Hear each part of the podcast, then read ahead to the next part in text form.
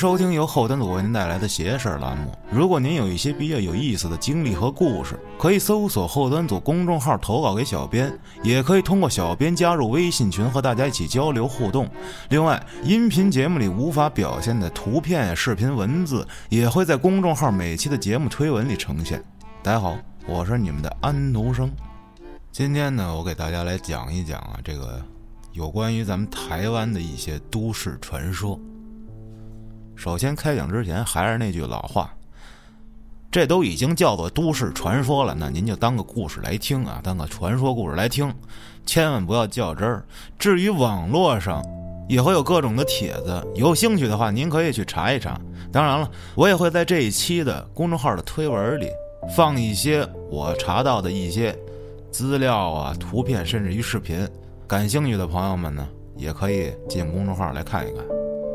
那一提到台湾呢，传的最广的这么一个故事啊，叫做红衣小女孩啊，这个肯定有很多朋友们都听过啊，包括这网上啊一搜啊，你就能搜出铺天盖地的新闻啊。那这事儿大概是怎么个事儿呢？话说啊，在九八年啊三月左右，在这个台中的郊区啊，有这么个景区，这天中午。一家人来这边玩来了，啊，踏青度假来了。在这游玩的过程中呢，其中有一位啊就拿出了这么一个相机，又拍照又录像。哎，这一趟玩的都不错。哎，大家都回家了。回来之后呢，就把这相机放在家里了，并没有及时查看，也没有太在意。一直到了不久之后，这当天一同去玩的其中一位男士。突然，去世了。哎呀，这一家子人很伤心啊。就在他办丧事的时候啊，哎，有人想起来说：“嗯，那天咱们一块玩去，你是不是还拿这相机给大伙拍过照、录过像？哎，咱们一块看看吧。”大家一听，嗯，正好拿出来看一看，怀念一下这位不幸去世的先生。于是，这个相机的主人就把这卷袋子拿出来，放到电视上播放。这众人播放之下，发现那天去玩的这所有家族成员有一个共同的奇怪的点，就是这视频里的所有人啊，这嘴边上好像模模糊糊的，跟长了獠牙一样。哎，就非常奇怪。并且还看到更诡异的一幕，就在这家人不远处，竟然跟着一名脸色铁青、走路轻飘飘的、身穿红色衣服的小女孩。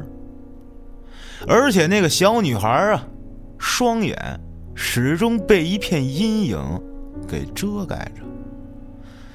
于是，大家就开始回忆。没有一个人想起那天曾经见过这样的一个小女孩，在场的所有人感到后背发凉。之后不久，这件事儿就渐渐的传开了。但是后来一直有人说啊，这袋子是假的。不过咱们可以分析一下。首先啊，这卷袋子里涉及到的那位已经去世的先生啊，他已经不在了呀。而且台湾人都非常讲究这个啊，基本上不可能会有人拿这个死者去开玩笑。这影片拍摄者，跟这个家族啊成员啊也亲自接受了这个访问，证明这不是造假。而且啊，很多这当地的法师啊看了之后，都说这不是什么好东西，甚至啊还有人说这小女孩就是啊好兄弟。啊，或者说是一些山里游荡的鬼魂儿，啊，看着这有活人的活动的迹象，过来吸阳气儿来了。我的天！还有人说这一家子啊进入了另一个空间了。哎呀，这一时间，这红衣小女孩的事儿就被传的是沸沸扬扬啊，渐渐的也就成为了一段都市传说。这只要台湾一提到说都市传说啊，十个人里啊，有九个大概上来就得说啊，肯定第一个红红衣小女孩是吧？这红衣小女孩就成了当时啊这个相当有名的恐怖 IP，啊之后甚至被拍成了电影，在各大的这台湾都市传说排名中啊，这红衣小女孩永远位居榜首。如果说能选择一个这个代表性的都市传说啊，那肯定就非她莫属。咱们且不论这件事的真伪，咱们就来谈一谈啊，这个关于这一段都市传说的一些争论。就在后来呢，这个家族中的成员啊，发现了这个恐怖的视频之后啊，致电给了这个当地的电视台啊，这一个灵异节目叫做《神出鬼没》啊。大约是在两千年的时候年初，哎，这个灵异节目啊就播出了，哎，这部录像带啊十分轰动。这《神出鬼没》这个节目后来还去特意的啊验证这个红衣小女孩到底是人是鬼啊。他们查访这附近的这居民跟这个学校里的小孩儿。说有没有类似说走丢的孩子们之类乱七八糟的？由于这附近的居民都不认识这个影片里的小女孩，加上有一位陈先生声称啊，他见到过这个红衣小女孩，并且在那之后他的运势就开始一路下滑。这节目因此给出了这红衣小女孩属于啊异空间的这么一个结论。这就是红衣小女孩的出处，也就是根据这个节目的播出，这红衣小女孩名声大噪。相信听到这儿，各位啊，这其中啊，到底是怎么回事啊？各位心里可能也就一清二楚了啊。咱们接着聊，这个红衣小女孩的故事之所以很恐怖啊，让人们津津乐道啊，就是因为它有一个实实在在存在的这么一个袋子。啊，这么一录影带，而且这个录影带在网上还能看到，现在也可以看到啊。咱们跟那说，根本体会不到说那种哎，参与到都市传说故事之中去。最直观的就是看视频，哎，那就我说什么都不如看一遍好使。当然，我会把这个视频放在这期公众号推文里啊，各位感兴趣的话可以去看一看。反正，呃，我是没敢看啊。我聊了半天，我最后我也没看。首先我不好奇是吧？再一个我胆小哈，而且啊，说他这个网上这视频啊，他当时零七年的时候，这个观看次数啊就已经高达了三百二十多万了。就您就想吧，到现在啊，他可能得是一个多少位的数字啊？咱们继续讲这个神出鬼没这台灵异节目。呃，当时这某位忠实的观众啊，甚至于说写信去这个电视台询问。这八大电视台却否认了作假。当时这个先生就问：“你们这是真的假的呀？”当时电视台就说了：“我们这是真的啊，没有作假。”而且这封信在网络上也传开了。当然说他们这电视台作假这个传言啊，并没有因此停止啊，仍然流传着这八大电视台啊捏造红衣小女孩这一系列的说法。而且有人还说啊，说看到啊。制作节目出来道歉的新闻，实际上啊就并无此事啊，哎，也就是说，根据这个红衣小女孩啊，出现了一系列的各种各样的新闻。后来呢，到了这二零零六年的三月啊，在一集这《康熙来了》中啊，请来了当时曾担任这灵异节目的三位外景主持人，他们就爆料说，当时自己主持节目的时候，这节目组各种造假，就为了制造这个噱头。说有一个工作人员披着白布啊，扮成鬼；另一个人拿着相机啊，还伪造成这个不小心拍到鬼的样子。他还说明了这怎么运镜啊，怎么看着像真的啊。前两次不要拍到啊，拍到最后一定要装成这无意之中拍到的。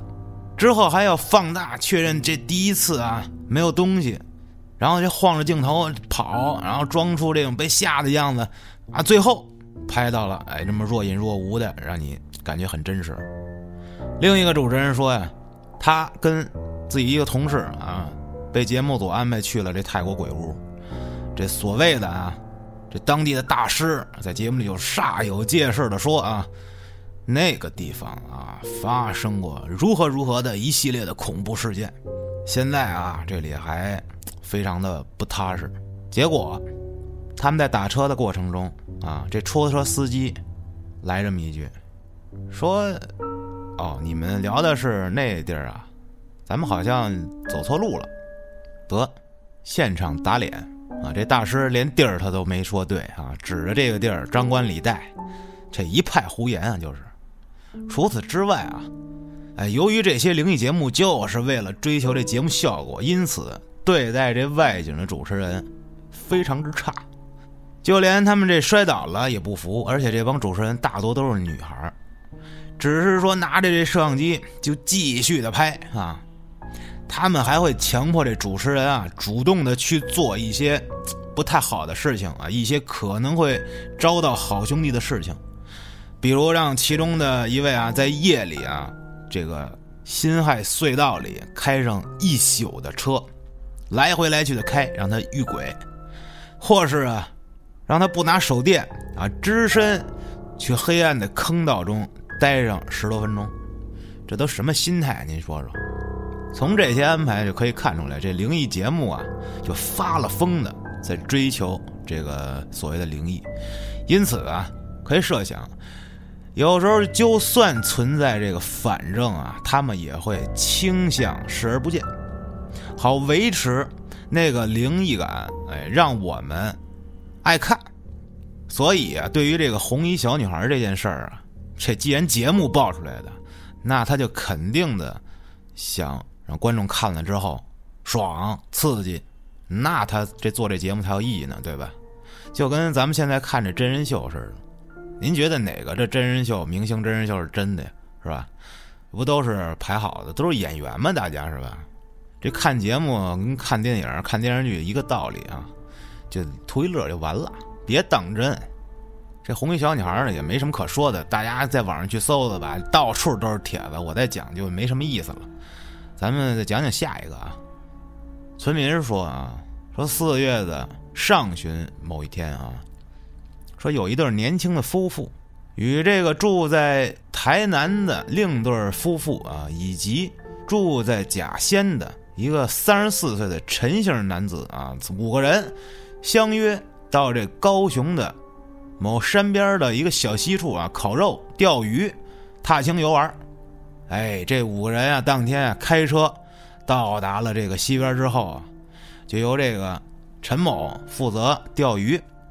大概到了黄昏左右啊，这陈某啊钓上了一条啊四公斤多的啊无钩鱼，啊，也就是罗非鱼啊。大家呢就把这鱼啊杀好了，跟那烤。正当这大家吃喝高兴聊天的时候啊，突然。有其中一位，他听到了有人在耳边说话，是一个老太太的声音啊，操着台湾腔，说：“这个鱼肉好吃吗？”哎呀，我也不会学那台湾腔啊，哎，就各位就凑合听吧。后来他又问：“哎，你们有人听见吗？”就刚问完，这时候五人同时反应过来，你们也听见了，大家就互相说：“你们都听见什么了？”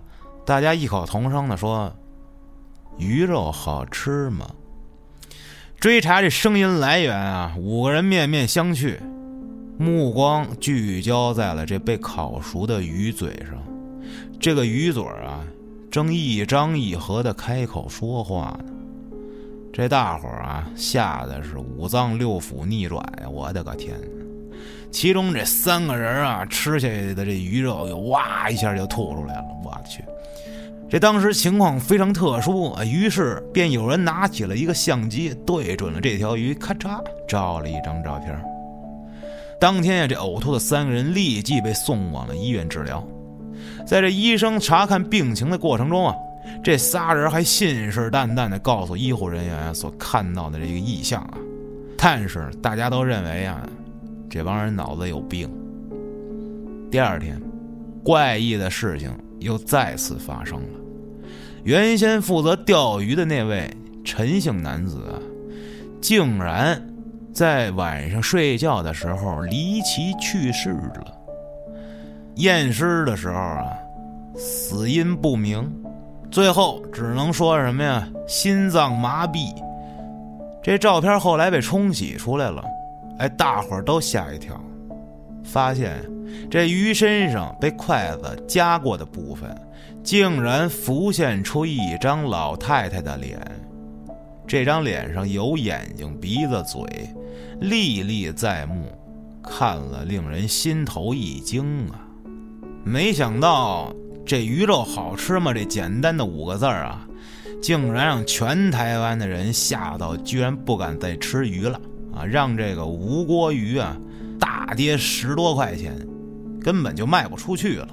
这贩鱼卖鱼的也是叫苦连天，让政府出面澄清啊，劝大家不要相信这些没有科学根据的这个这无稽之谈。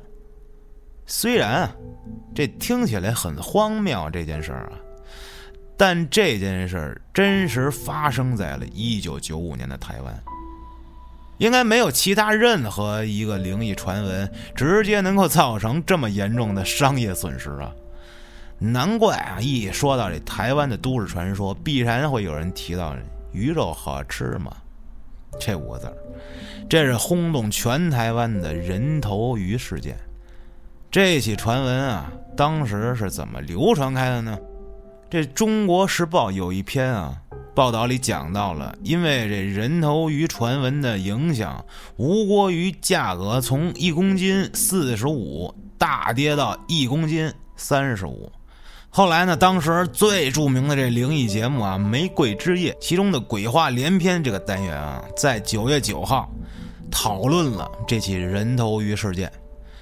一向是谈鬼论怪的这灵异节目哈，这次难得的采取了理性的这辟谣的这个行为，分析了这吴国鱼的大小啊，并请上节目这个渔业局的专家啊，根据大小估量这个重量啊，最后分析一通啊，结果是这人头鱼啊，并不是传闻中的四斤的大鱼啊，只是这市面比较常见的两斤左右。因此啊，传闻中那些强调人头鱼很大啊，那些描述啊，完全是胡扯。除此之外啊，这摄影专家啊也持啊相同的立场。他们说啊，这照片啊，经过多次翻拍啊，基本上失真了，失去了这原始照片上这烤鱼的细节，人们也就倾向的把它认定为啊人脸。而且这人类啊，大脑里有一种潜意识，自然而然的会把这么一个图片啊联想成这个人脸。你越说它，它就感觉越像。哎，正是因此，让人们在这鱼肉上看到了所谓的人脸。哎，这张照片呢，我这儿也有啊，我也会放到公众号里。哎，各位感兴趣的话，去看一看。经过这各方的辟谣啊，这人头鱼的风波啊，并没有因此这止息。不如说，反而因此流传的更广了。到了这九月二十四号，《中国时报》报道里，还是可以见到钓鱼场的这惨况，根本就经营不下去了啊！这由于钓客怕钓到这会说话的鱼啊，钓鱼场走了六成的客人，有时候啊，凄惨的时候连个人影都没有。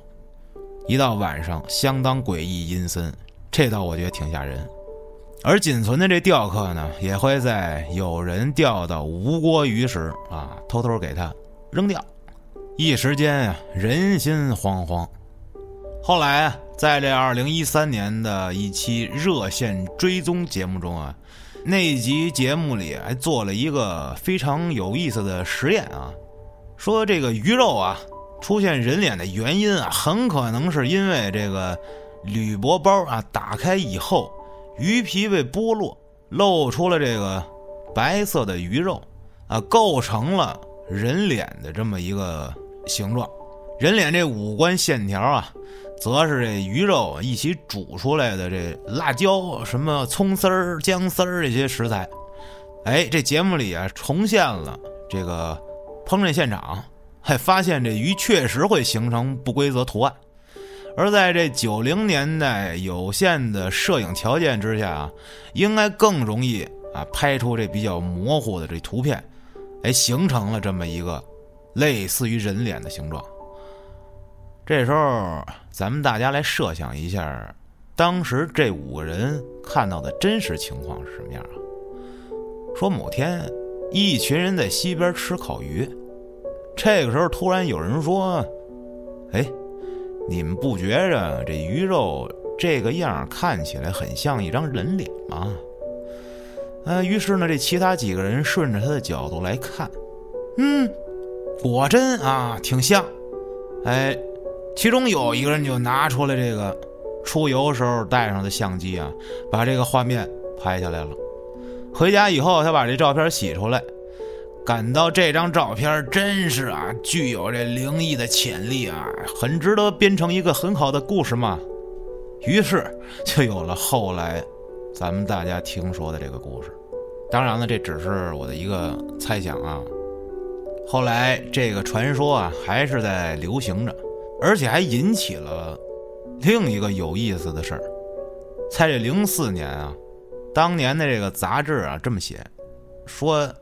据报道啊，《玫瑰之夜》这个节目总监有一天去素食餐厅吃饭啊，无意中就发现这餐厅也在传阅这张照片以及文字，上面还强调啊，拿到的人要赶快影印传阅，不然就会大祸临头啊！赶快传出去，否则你就完蛋了啊！甚至有这餐厅居然以这个。来呼吁大家吃素食啊，不要吃肉！我的天，让人们传阅啊，说这鱼开口说话是因为这鱼有灵魂，所以啊杀生不好，这人应该吃素啊。这人头鱼的传说的核心啊，就是这五个字啊：鱼肉好吃吗？这个被吃的鱼啊，说谴责了吃它的人啊，被杀者谴责了杀生者，这暗示了。说煮鱼来吃是非常不好的事情，所以人们被谴责时才会需要害怕。哎，这或许也表示啊，台湾人对杀生啊还是比较慎重的。这也反映在台湾的这素食人口啊，确实非常多啊。台湾啊是全球素食人口比例啊第二高的这么个城市了，高达百分之十啊，仅次于印度。哎，另一个。造就人头鱼流传的原因啊，是因为媒介。哎，我们现在已经很难理解啊，一九九五年的人们会因为一张照片而不吃这鱼了啊，这是一种什么原因？这个大家真的是有点太过于认真了啊！当然，在我们现在看来，这所谓的 P 个照片什么太容易了，但是那是一九九五年呀，这多数人还不知道这个 PS 什么意思呢。这个照片啊，也就更加的真实了。所以，这个人头鱼这件灵异事件，可以说是咱们人类自己用眼睛创造出的这么一个灵异事件。接下来，咱们说下一个，说某日，这个人如往常的去上班啊，照例坐上公车，打开手机，哎，怎么有这么一封短信呢？因为这个人经常收到这个中奖的短信，当然这都是骗人的，啊，所以他根本没有去理会。但在还没打开这条短信之前，他蹦出了一个念头，说以往那些诈骗短信大概上午十点左右会发，哎，这时候这条短信来的时间怎么不太一样了呢？嗨，无所谓了，看一下是吧？看一下就什么都清楚了。嗨，我看看我这回又中多少万。这回很奇怪啊！哎，这封短信让他直接拨一二二二，啊，有一通语音留言。但这就更奇怪了，他自从有手机以来，从来没有收到过语音留言。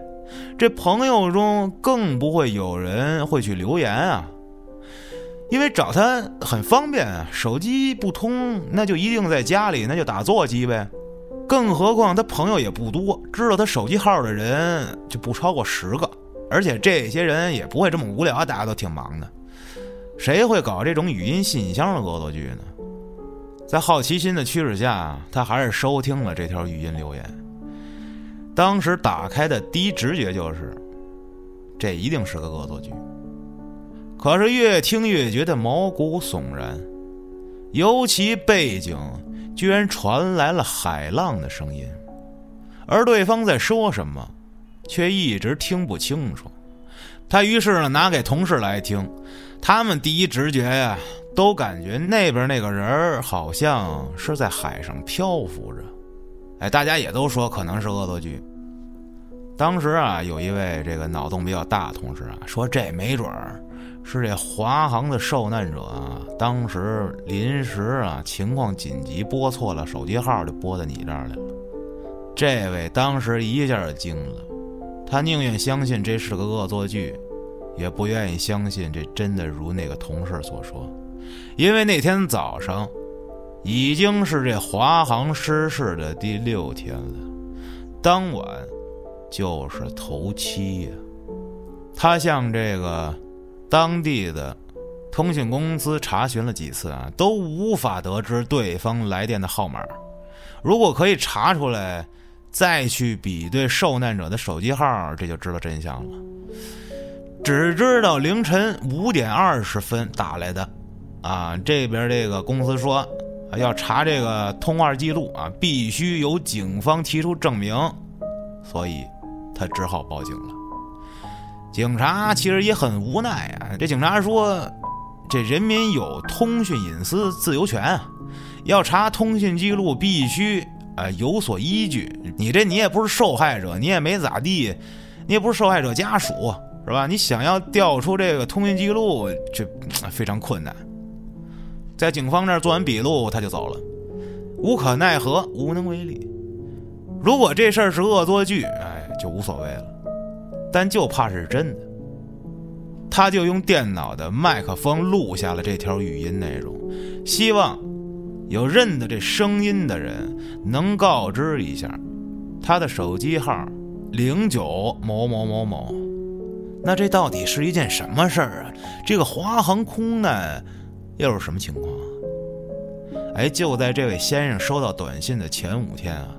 也就是二零零二年的五月二十五日这一天，台湾发生了一起非常严重的空难。华航 C 幺杠六幺幺班机啊，在从桃园机场飞往香港的路上，因为金属疲劳，在澎湖外海上空解体，机上两百五十人全数遇难。这起事件又被称之为“澎湖空难”。这澎湖空难的规模啊，超越四年前同样震惊台湾社会、造成两百二十人遇难的大圆空难，是发生在台湾境内的空难事件中啊，死伤最为严重的。它在当时引起了震惊与关注度，可想而知啊。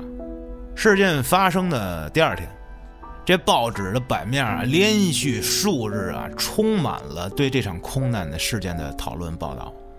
电视新闻也不停的啊播报着这最新的消息。由于飞机在海域上空失事啊，机身残骸和这个遗体全落入海中了，这使得打捞的工作困难重重。媒体也不断报道打捞的最新进度。然而，直到这所谓的头七啊，仍有半数以上的遗体啊尚未寻获。这收到这语音留言的这位啊，把这语音录下来，啊，发给了他两个好朋友。其中一位听完之后，因为害怕，给删马上删除了。另一位朋友觉得，哎呀，有意思啊，将这录音存档，寄给另外八个朋友啊，给留出去了。还不到半个月，这通语音留言已传遍了网络，直到今天啊。还在这个 YouTube 上，那段华航空难灵异录音啊，已经高达这好几百万次观看了。后来啊，正是因为这手机号码在这网络上传开了，这位发 email 的先生啊，陆续收到了各方来电啊啊，也就是传说中的“呼死你”，把他呼爆了。解释说这神秘留言形成的原因，每个人都给他科普啊，他快烦死了。其中。让这位先生最相信的一个解释是，某喝醉酒的丈夫在和老婆吵架之后，跑到了海边啊，欲自杀，却拨错号码。除此之外，还有其他解释啊，这些解释并不完全的关于澎湖空难。然而，即便如此啊，这个空难灵异录音已经是被敲定了。其他说法都已经无法撼动他了。首先啊，这语音留言中并无任何一字提到空难，只是因为时间在这个所谓发生空难的第七天，就是头七嘛。这个乍听啊，很刺眼的这个时间点儿，这段留言就被视为和澎湖空难有关。那么依照这个思维啊。这任何一通关于五月二十五日至五月三十一日的电话，只要它令人联想到死亡，就都有成为这都市传说的潜力啊。其次呢，这华航 C 幺杠六幺幺班啊，在三万五千尺的高空上解体啊，在如此的高空啊，人体会在被抛出机舱的瞬间昏死过去。应该不可能还会给你打电话啊！这这这不可能的，基本上啊，在这海上飘着啊，对着电话另一端哭泣，那更不用说电话拨过去的时间啊，并非当日啊，而是第五天后啊。这无论是多么幸运的存活者，那时候也早应该啊不在了。但即便存在很多破绽，这个传闻啊，也不会因此而被攻破。大家不断的提出质疑啊，不断的破除迷信，但这些努力啊，徒劳无功。就是对于那些热爱都市传说的人们而言啊，他们需要啊，源于灾难的一些传闻。他们如此需要灵异的传闻，以至于他们可以牺牲对合理性的坚持，来成全这件事儿。传闻拥有可以凌驾于合理性之上的某种意义，所以人们更愿意相信有所谓的都市传说的存在。咱们讲讲这起空难吧。造成这场空难的原因啊，完全是人为疏忽导致的。这架机零二十二年的波音七四七啊，因为出厂六个月后啊，一次降落时。机尾擦地，哎，导致这机尾啊摩擦受损了。这机尾擦地是很常发生的这个飞机意外啊。这个部分飞机甚至于在这机尾处都安有保险杠。这问题看来并不严重，只要接下来进行妥善的维修，就没事儿了。可是根据维修记录，这维修人员说他们依据维修指引手册啊进行维修。然而实际上，这个飞机啊已经受伤了，它现在根本不合格，并不适宜起飞。多年来啊，这后续的维修人员并没有发现这一点啊。在接下来的这艘飞机服役的二十二年内啊。在没有被维修的这机尾伤口啊，被不断的扩大扩大，最终导致严重的意外。当时啊，这架飞机啊，曾经预定在这个零二年十一月进行彻底的大检查，可惜还没有撑到那天啊，五月，啊，当年的五月就出事了。这个是这场空难的官方版本啊。其实啊，在这空难发生之后，诞生了许多的灵异传闻。这位先生只不过是众多事件中的其中一个，但细查其他的传闻啊，会发现这些灵异故事啊，和这空难灵异录音啊，存在着很多相似之处。这华航空难发生以后，新闻报道了一些难以解释的神秘事件。第一个啊，说魏先生夫妇在空难中身亡。但魏先生的朋友谢先生却在一个多月以后发现手机中有两通未接来电的记录，一通未显示号码，另一通则来自这已经去世的魏先生。但根据电信公司说啊，那个号码在空难之后就没有任何的通讯记录了。第二个，廖先生。遇难之后，他的家属、亲戚、朋友共计十多位啊，开始陆续接到来自二三五八幺四幺四这个号码的来电。电话呀，接起来只能听见啊传真机的嘣嘣嘣嘣嘣这声音，家属们啊就倾向啊将讯息解释为“勿想我吧，已死已死”。第三条，肖小姐的母亲带着外公外婆啊这一家七口子出去一块玩，搭上这个华航 C 幺杠六幺幺班机。肖小姐在飞机出事的时候啊，打算打电话给朋友，但无论打给谁，却总显示外婆的手机号码。事后，这肖小姐回想起来，认为啊是亲密的外婆发出的求救信号。哎，这也就是为什么这些传闻都是关于电话呀、手机、关于现代通讯设备的一些相同点了。这起传闻当然并非华航空难灵异传说的全部，但是你不得不承认啊，这个电话呀、手机呀，包括这个短信、email，就是邮件这些乱七八糟的，确实啊，为之后的这个空难传闻啊，奠定了一个良好的基础。这每当新科技进入人们的生活啊，人们反应多是一样的。啊，对于这个陌生的外来者，表现出比较抗拒。这个日本某学者啊，在研究中指出，说一九七零年初期的时候，这个电话呀刚刚进入家庭的时候啊，呃，基本都被放在玄关门口之类的，啊，大家都有一种共同的感觉，就是觉得这就是一外来者。随着人们对这电话逐渐的熟悉了啊，这电话。才渐渐的从玄关搬进了客厅，最终到了卧房，甚至到了你兜里。这个手机的蔓延扩张啊，应该也经历了相似的这个历程。正如咱们刚才所讲到的这些灵异节目啊，我相信这差不多是一个道理。我再讲一个类似的故事啊，这是发生在九八年啊，当时有一位大学生。他去朋友家玩，两个人非常无聊。半夜三点打开收音机啊，先听到了一些杂音，之后听到了新闻播报的一个声音啊。据现场目击者指出啊，机上所有人员应全部遇难。